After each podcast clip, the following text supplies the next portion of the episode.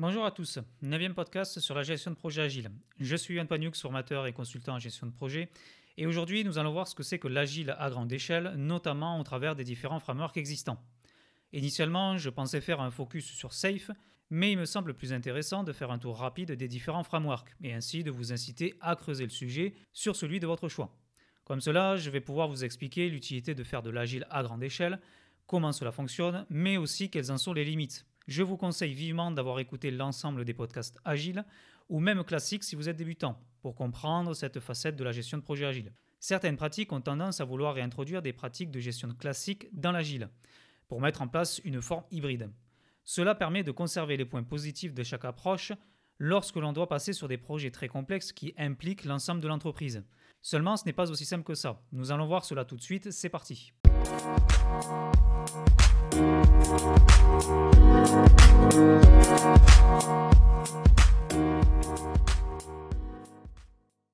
Lorsqu'on déploie généralement une solution complète, elle est parfois composée de plusieurs petits éléments qui, ensemble, délivrent un système global. Et différentes équipes vont travailler en parallèle sur un aspect du produit en particulier qui lui sera propre et qui lui sera dédié. Les plus expérimentés auront reconnu que nous ne sommes plus dans la simple gestion d'un projet, mais d'un gros projet composé de sous-projets.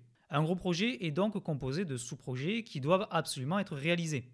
Si l'un des sous-projets ne peut pas être fait, l'ensemble ne fonctionnera pas et donc le gros projet sera un échec. Une entreprise peut également mettre en place ce que l'on appelle un programme. Un programme est semblable à un gros projet découpé en sous-projets, mais les sous-projets ont moins de dépendance entre eux. Pour être plus clair, un programme peut continuer si l'un des sous-projets ne peut pas être réalisé. Chaque projet du programme va rapporter de la valeur car ils vont être alignés sur l'objectif business du programme. Par exemple, un objectif business d'un programme pourrait être améliorer notre offre en prestations informatiques afin de nous ouvrir un nouveau marché et trouver de nouveaux clients. Ainsi, l'entreprise va développer différents projets pour l'atteinte de cet objectif. Développer un service cloud, développer une plateforme d'hébergement SAS, développer un service support pour les clients, proposer des prestations de services en infogérance, etc. Ces différents projets vont donc être réalisés. Mais si l'un d'eux n'est pas possible, cela ne remettra pas en cause l'objectif initial qui était d'améliorer l'offre en prestations informatiques pour trouver de nouveaux clients. On pourra soit l'abandonner, soit le remplacer. Lorsqu'on lance un programme, on va essayer de dégager bien plus de valeur en regroupant l'ensemble des projets qu'en essayant d'en tirer profit séparément.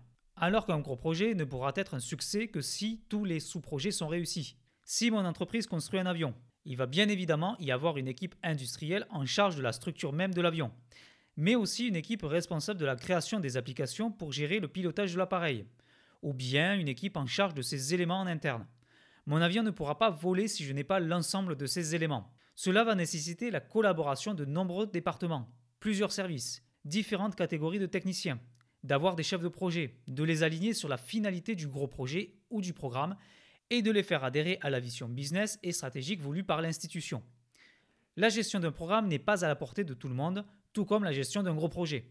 Généralement, elle se déroule dans les entreprises qui sont matures, qui ont optimisé leur processus et qui ont déjà piloté plusieurs types de projets, et ce depuis longtemps. Même chose pour la gestion d'un gros projet découpé en sous-projets. C'est ici qu'on va voir apparaître des pratiques hybrides en fonction du contexte de chaque projet. Seulement, les méthodes appliquées à la santé peuvent ne plus suffire lorsque l'on bascule sur la création d'un produit ou la gestion d'un programme qui va nécessiter de faire travailler de nombreuses équipes projets en même temps. Chaque équipe va devoir s'aligner sur la configuration globale qui est exigée par la gouvernance de l'entreprise pour atteindre les objectifs fixés par celle-ci. L'entreprise va chercher à harmoniser l'ensemble de la conduite de projet et faire en sorte que les équipes puissent travailler ensemble, afin d'éviter une mauvaise communication et que l'un des projets soit mis en difficulté. Une société cherche évidemment à accroître son chiffre d'affaires, mais en augmentant, l'ouverture de différents marchés devient accessible. Elle va se retrouver à gérer des programmes, des projets indépendants, des gros projets avec des sous-projets, qui peuvent tous avoir une interdépendance. L'ensemble de ces activités sont regroupées dans ce que l'on appelle un portefeuille de projets ou un portfolio. On y référencera l'ensemble des projets en cours ou à venir et on va ainsi pouvoir les prioriser pour en attribuer le budget, les ressources, tout en s'assurant de leur harmonisation. Si vous avez écouté ma série de podcasts sur Agile, ou bien si vous avez déjà une vision globale de cette approche, vous avez peut-être remarqué que Scrum aura quelques limites avec de tels objectifs, surtout avec une gestion de programme ou bien de portefeuille de projet qui va demander de réaliser beaucoup de choses différentes. De plus, pour continuer avec Scrum, je rappelle que ce n'est pas une méthode de gestion de projet, mais un cadre pour le développement optimisé d'un produit. On ne fait pas que du déploiement, mais aussi de l'analyse de besoins, de la conception avant l'exécution. Il n'y a pas d'estimation de budget aussi poussée qu'en classique, et la gestion des risques qui peuvent intervenir durant un déploiement est plus ou moins regroupée dans les obstacles que le Scrum Master doit faire disparaître. Une équipe Scrum est composée, en théorie, de 9 membres au maximum avec un chiffre idéal de 7. Mais souvent, cela ne suffit pas pour couvrir toutes les compétences qui sont nécessaires pour créer une solution complexe. C'est à ce moment-là que de multiples équipes agiles vont se regrouper et vont pouvoir le permettre. Généralement, avec 50, 100 ou bien 150 personnes dispersées dans plusieurs équipes agiles, on bascule sur ce qu'on appelle de l'agile à grande échelle. Avec le temps, une entreprise va grossir, et si elle fonctionne efficacement en agile, plusieurs équipes vont être composées. Lorsqu'une entreprise va vouloir transformer l'ensemble de son organisation pour être dans un état d'esprit 100% agile, elle va se diriger vers un framework qui le permettra. Par exemple, SAFE va réunir plusieurs équipes agiles qui vont œuvrer ensemble. On appelle cette organisation multi-scrum un Agile Release Train. Elles vont ainsi travailler de concert sur différents aspects d'un produit, sur différentes itérations successives, pour fournir une version du produit la plus complète possible. Et cela dans le cadre d'un gros projet, avec de sous-projets ou bien d'un programme. De plus, SAFE incorpore aussi des pratiques de lean management, le lean aidant les industries à optimiser et à éliminer leurs processus qui sont trop lourds. Toutes ces pratiques vont être appliquées à l'échelle de l'entreprise, et donc à tous les projets, pour optimiser les tâches qui prennent trop de temps à être réalisées, afin de focaliser sur la création de valeur à travers la réalisation du produit. SAFE est également un framework en Scrum qui va poser un cadre pour assurer la bonne conception et la bonne réalisation d'un programme ou d'un gros projet. SAFE va donc appliquer Agile sur l'ensemble d'une entreprise, d'une organisation, et non pas que sur une petite équipe comme cela peut l'être avec Scrum. Ce framework est en constante amélioration. Et au moment où j'enregistre ce podcast, une version 5.1 a été publiée. Il possède diverses couches d'application. Et selon son degré de maturité, une entreprise a le choix de déployer les bonnes pratiques du framework sous trois différentes configurations, voire quatre. L'Essential est le premier niveau et apporte les pratiques de base pour une entreprise qui commence à avoir plusieurs équipes agiles. Elle permet d'organiser plusieurs équipes agiles avec un nombre maximum de 150 personnes conseillées et avec une seule grande équipe que l'on nomme donc Agile Release Train ou bien ART avec l'accent français. Tout cela afin de piloter les différentes équipes à la réalisation de multiples incréments qui formeront à la fin un unique très gros produit. Il y a un PO, il y a un Scrum Master et plusieurs développeurs dans chaque équipe qui compose l'ART et qu'on nomme Agile Teams. Mais leurs responsabilités ne sont pas forcément les mêmes qu'en Scrum classique. Le produit backlog s'appelle le Team Backlog. Il y en a un par équipe. La totalité des Team Backlog décompose un seul et unique gros backlog qu'on nomme le programme backlog. On y trouve dedans l'ensemble des stories qui définissent les fonctionnalités du produit, mais qui sera ensuite dispersé entre les différentes équipes et qui viendront fournir les différentes Team Backlog. Une autre équipe est créée portant le nom de Business Owner et qui désigne un petit groupe de parties prenantes. Dans ce groupe, vous retrouverez en particulier le Product Management en charge du programme Backlog et qui est un peu le relais de chaque PO présent dans chaque Agile Teams. Évidemment, les clients et les utilisateurs sont toujours là et font partie du Business Owner. De même, il y a le système Architect Engineering qui aide à définir la vision technique et architecturale du produit. Et enfin, le Release Stream Engineer qui est responsable de l'intégralité des itérations. Il s'assure que tout le monde respecte l'organisation choisie et coach les Scrum Masters de chaque Agile Teams. Il peut même les former si c'est nécessaire. Toutes ces équipes s'accordent sur la vision du produit et pour cela déclenchent un événement semblable au sprint planning que l'on nomme le programme Increment Planning, appelé régulièrement le PI Planning. Tous les représentants des autres équipes qui composent l'ART doivent suivre le PI Planning, car il permet de planifier la prochaine itération et les priorités pour que chaque groupe puisse se coordonner sur ce qu'elle va livrer. Les itérations safe diffèrent de celles de Scrum, car elles durent généralement entre 8 à 12 semaines. Ces itérations sont découpées en sprints de 2 semaines généralement pour chaque équipe, et les équipes produisent leur incrément durant ces sprints. Il est courant en safe d'enchaîner 5 sprints de 2 semaines pour une itération totale de 10 semaines. À la fin de l'itération, on retrouve des événements semblables au sprint review et au sprint rétrospectif de Scrum, à savoir la revue d'itération et la rétrospective d'itération. Lors de la revue d'itération, on va présenter le produit aux parties prenantes durant un événement spécifique, le système démo. Le système démo permet non pas de présenter des incréments, mais des features réalisées en totalité. Les incréments peuvent être présentés pendant les revues de sprint aux parties prenantes concernées. Mais lorsqu'on est en système démo, on présente les features réalisées pour l'ensemble du produit. Ainsi, on récupère notre feedback qui va nous permettre d'affiner les stories, pour après faire un nouveau PI planning et déclencher une autre itération. La rétrospective d'itération a le même objectif que la rétro de sprint mais à l'échelle de l'ensemble de toutes les équipes. Évidemment, cela n'empêche pas les rétrospectives en interne de chaque équipe, comme pour la revue d'itération et la revue de sprint. Lorsqu'une entreprise a réussi à appliquer cette couche essential et qu'elle continue de se développer, elle peut passer à l'une des deux couches suivantes, la large solution ou le portfolio. En large solution, l'objectif est de toujours coordonner les équipes. De nouveaux rôles se créent, car présentement, ce n'est pas un seul ART qu'on va piloter, mais plusieurs ART qu'il va falloir manager. On parle ici de solutions extrêmement complexes. On va d'ailleurs nommer ce regroupement d'ART le Solution Train, qui aura son propre backlog lui aussi, le Solution Backlog. Naturellement, il va composer les stories de chaque programme backlog des différents ART qui, eux, fourniront chaque team backlog de chaque Agile Teams. Deux nouveaux rôles vont se créer là aussi. Le Solution Management, le Solution Architect Engineering et le Solution Release Train, qui vont venir appuyer les différents rôles des business owners de chaque ART sur la vision technique, organisationnelle et business de la solution. Une entreprise peut aussi passer en portfolio. Ici, on va se concentrer sur ce qu'on appelle la value stream, le flux de valeur en français. C'est une couche très appréciée du management, car il va octroyer la possibilité de faire des prévisions budgétaires pour orienter une ART de manière efficace, afin d'éviter un dépassement, ou bien en optimisant le coût pour réaliser le produit. On va aussi y retrouver des estimations KPI et une gestion organisationnelle des itérations. Tout cela est nécessaire pour atteindre une value stream cohérente car elle va représenter la valeur de la solution de sa conception jusqu'à sa livraison et son support. La dernière option, donc, que l'on nomme Full Safe, va permettre de combiner les trois couches pour avoir une structure Full Safe. Ici, on parle de très très grosses entreprises internationales, voire de gouvernements qui veulent organiser la gestion du secteur public. On va donc pouvoir optimiser nos estimations budgétaires sur plusieurs ART avec plusieurs équipes agiles tout en faisant en sorte que la vision business et stratégique du produit soit respectée. Et donc faire de la gestion de portefeuille de projets, de programmes ou de gros projets avec de sous-projets de façon optimale. Je ne rentre pas plus dans les détails, parce que je pense que vous avez pu vous apercevoir à quel point cela peut être complexe et difficile à comprendre. Je vous invite donc à regarder le Canva du site officiel www.scaledagileframework.com. Vous retrouverez le lien sur la page de ce podcast présent sur mon site web. Vous serez sûrement perdu en voyant ce Canva, mais avec un peu plus de recherche, il vous paraîtra beaucoup plus évident, beaucoup plus cohérent. N'hésitez pas à réécouter ce podcast si nécessaire, car il y a beaucoup d'informations à assimiler, ce qui, j'en conviens, est loin d'être facile. Mais une fois compris, le Canva deviendra plus lisible et cohérent. Safe va faire appel à toutes les techniques agiles les plus efficaces. On y retrouvera du design thinking, du lean management, du Kanban, du déploiement en Scrum ou bien avec les bonnes pratiques d'Extreme Programming et même la démarche DevOps est recommandée pour les projets informatiques. Mais même si Safe est le plus populaire et le plus désiré dans les entreprises, ce n'est pas le seul à proposer de l'agile à grande échelle.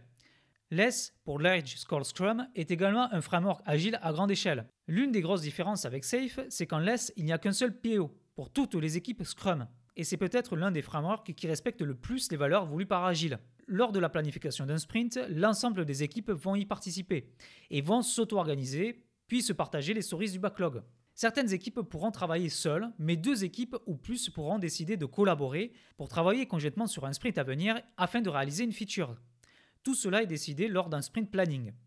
À la suite de cette première planification, un deuxième sprint planning peut se déclencher, surtout si deux équipes ou plus décident d'œuvrer ensemble afin de pouvoir s'organiser plus précisément pour la réalisation d'une feature la délit est toujours présente. Et lorsque deux équipes ou plus travaillent ensemble sur une même feature, un représentant peut être désigné pour faire un compte-rendu à l'autre équipe, afin de se coordonner. La revue de sprint s'effectue dans des conditions identiques qu'en Scrum basique. Mais la rétrospective est divisée en deux. La sprint rétrospective traditionnelle à Scrum et la sprint overall rétrospective. La rétro classique est inchangée à Scrum, mais la seule distinction étant que le product owner ne participe pas à cette réunion. Elle sert surtout pour les développeurs. Le Product Owner, lui, va assister à l'overall rétro avec les différents Scrum Masters ou les représentants de chaque équipe pour s'assurer que les groupes agiles travaillent bien ensemble, mais aussi pour s'ajuster face à elles afin de savoir s'il n'y a pas de difficulté à communiquer et si le PO parvient à gérer son activité efficacement. Les notions d'affinage du Product Backlog sont encore plus mises en avant. Il y a même des événements qui sont dédiés à ça, et toutes les équipes y participent. Lorsqu'on arrive à avoir beaucoup d'équipes Scrum et que l'on souhaite continuer dans la démarche less, on peut passer en huge less, généralement quand on dépasse les 8 équipes en même temps. Il n'y a toujours qu'un seul product backlog et l'approche reste sensiblement la même qu'en less classique. Mais le product owner se voit attitrer des référents que l'on nomme ARIA Product Owner. En effet, la réalisation du produit va être divisée en ARIA, que l'on pourrait traduire par domaine ou zone. Chaque domaine, qui aura sa propre particularité technique, sera composé d'un ARIA backlog, que l'on peut décrire comme un backlog dédié à un domaine. Mais il va aussi se voir attitrer un product owner. On peut notamment faire une comparaison avec Safe et le backlog de l'ART qui fournit chaque product backlog des Agile Teams. On reste donc dans les valeurs voulues par Scrum et Agile, tout en mettant un peu plus d'ordre afin de faire travailler différentes équipes ensemble. Pour finir, je terminerai avec le framework Nexus. Nexus se rapproche énormément de LESS. La différence est qu'une équipe complète d'intégration du produit est constituée. Elle travaille de concert avec la totalité des équipes Scrum afin de les aider dans le développement, de les coacher et que les sprints se déroulent dans de bonnes conditions. Voyez cette équipe comme un regroupement de spécialistes Scrum qui vont faire en sorte d'apporter ce qu'il faut pour que les équipes élaborent ensemble la solution, dans la même direction, et éviter tout problème d'organisation. Le PO fait partie de cette équipe d'intégration, et il ne fait donc partie d'aucune équipe Scrum. Évidemment, je vous invite fortement à regarder les différents sites que vous pourrez trouver pour comprendre comment fonctionnent ces cadres qui se veulent plus agiles que safe. Des schémas expliquent clairement comment sont appliqués ces frameworks. Mais aussi, je vous invite à rechercher différents cadres agiles à grande échelle, car il en existe beaucoup, souvent qui sont des dérivés de ceux que je viens de vous présenter, qui peuvent être pertinents dans certains contextes. Maintenant, la question qui se pose est comment je sais si je dois travailler en Safe, en Less, en Nexus ou alors avec un autre framework? La réponse est toute simple, ça dépend de votre contexte et de la maturité de votre entreprise. Safe est fait pour mixer l'agile avec des pratiques plus classiques, notamment avec des notions hiérarchiques et d'indicateurs. Si votre société a un fonctionnement qui ne permet pas de pouvoir faire intervenir tout le monde dans la conception d'un produit, mais que vous avez besoin d'une gouvernance homogène et agile, le Safe est peut-être plus pertinent. Less, en revanche, va demander de respecter beaucoup plus les valeurs voulues par Scrum. Mais tout le monde ne pourra pas laisser libre cours à la pensée collective. Certaines entreprises, possédant par exemple des agences dans différentes villes ou pays, devront être beaucoup plus structurées, car elles ne pourront pas communiquer aussi facilement. LES recommande de passer en Nudgeless à partir de plus de 8 équipes. C'est alors qu'un semblant de hiérarchie se crée, avec les Aria PO, qui se voient attribuer la responsabilité de prioriser pour leurs équipes les items choisis par le PO principal. Mais l'intelligence collective et l'auto-organisation restent toujours un moteur, comme lorsque deux groupes vont décider de travailler ensemble sur une même feature pendant une itération ou plusieurs. Si vous démarrez une entreprise, si votre effectif est petit et qui peut faire sauter ce verrou en étant au plus proche du client, il faudra réfléchir sérieusement à passer en Scrum par exemple. Si vous réussissez dans cette démarche, que votre équipe Scrum par exemple est un succès, que vous commencez à avoir plusieurs équipes qui fonctionnent, alors l'occasion de faire de l'agile à grande échelle viendra naturellement. Tout dépendra de votre contexte et aussi de votre manière de travailler. Même si un framework comme Less peut sembler évident si vous voulez respecter les valeurs Scrum ou Agile, peut-être qu'un Safe sera plus pertinent par rapport à votre contexte. L'objectif est de ne pas se laisser aller au marketing des pratiques agiles. Formez-vous, expérimentez et surtout pratiquez sur le terrain. Car je le rappelle, tout le monde n'est pas fait pour faire du Scrum par exemple. Cela dépend de la résilience que vous allez avoir face à la répétition, de se détacher de toute notion de pouvoir hiérarchique et de mettre en valeur l'esprit d'équipe. C'est déjà compliqué à mettre en place dans une équipe Scrum standard, alors imaginez à grande échelle. Mais il y a aussi une autre possibilité, faire de la gestion de projet classique. Comme je l'ai dit, tous les projets ne se valent pas. Certains s'accorderont très bien avec un cycle en V, surtout dans une relation client-sous-traitant. Beaucoup de méthodes projets sont là pour vous aider à déployer votre solution. Si vous comptez séparer la partie conception et réalisation, et que votre objectif est d'avoir un produit achevé, inutile de partir en Scrum. Mais surtout, je le rappelle toujours, la gestion de projet, ce n'est que du bon sens. Beaucoup de frameworks, de méthodes vous décrivent avec une précision extrême comment conduire votre projet ou comment créer votre produit. Mais cela ne vous empêche pas d'adapter un minimum si ce que l'on vous propose ne vous semble pas pertinent à votre contexte. Comme on dit, il y a la théorie et il y a la pratique. Ne vous laissez pas avoir par la notion de time to market et d'essayer de commercialiser un produit trop vite, en suivant bêtement évidemment des recommandations de tel framework ou de telle méthode. Avant tout, finalisez l'analyse du besoin. Réfléchissez bien si vous ne pouvez pas avoir quelque chose de fini à un temps raisonnable. Safe ou autre insiste sur cet avantage sur le time to market, de livrer régulièrement et rapidement pour augmenter la valeur que vous allez pouvoir dégager de votre produit. Mais cela, c'est sans compter qu'un framework comme celui-ci, même s'il est simple à théoriser dans son entreprise une fois qu'on l'a compris, est toujours lourd à mettre en place et ne se fait pas sans avoir au préalable pu déployer quelque chose à plus petite échelle. De plus, avoir un produit vraiment fonctionnel en itération demande beaucoup plus de temps qu'en classique. Je disais que Scrum est un marathon, mais quelquefois on ne sait pas combien de temps va mettre pour finir le marathon, alors qu'un déploiement classique va nous imposer une deadline à respecter. Si vous voyez que le besoin peut facilement évoluer, que vous êtes dans un milieu instable, l'agile sera le plus à même de vous aider. Si le besoin est figé et qu'il est possible d'avoir un produit finalisé qui répond à ce besoin, inutile de se diriger vers de l'agile.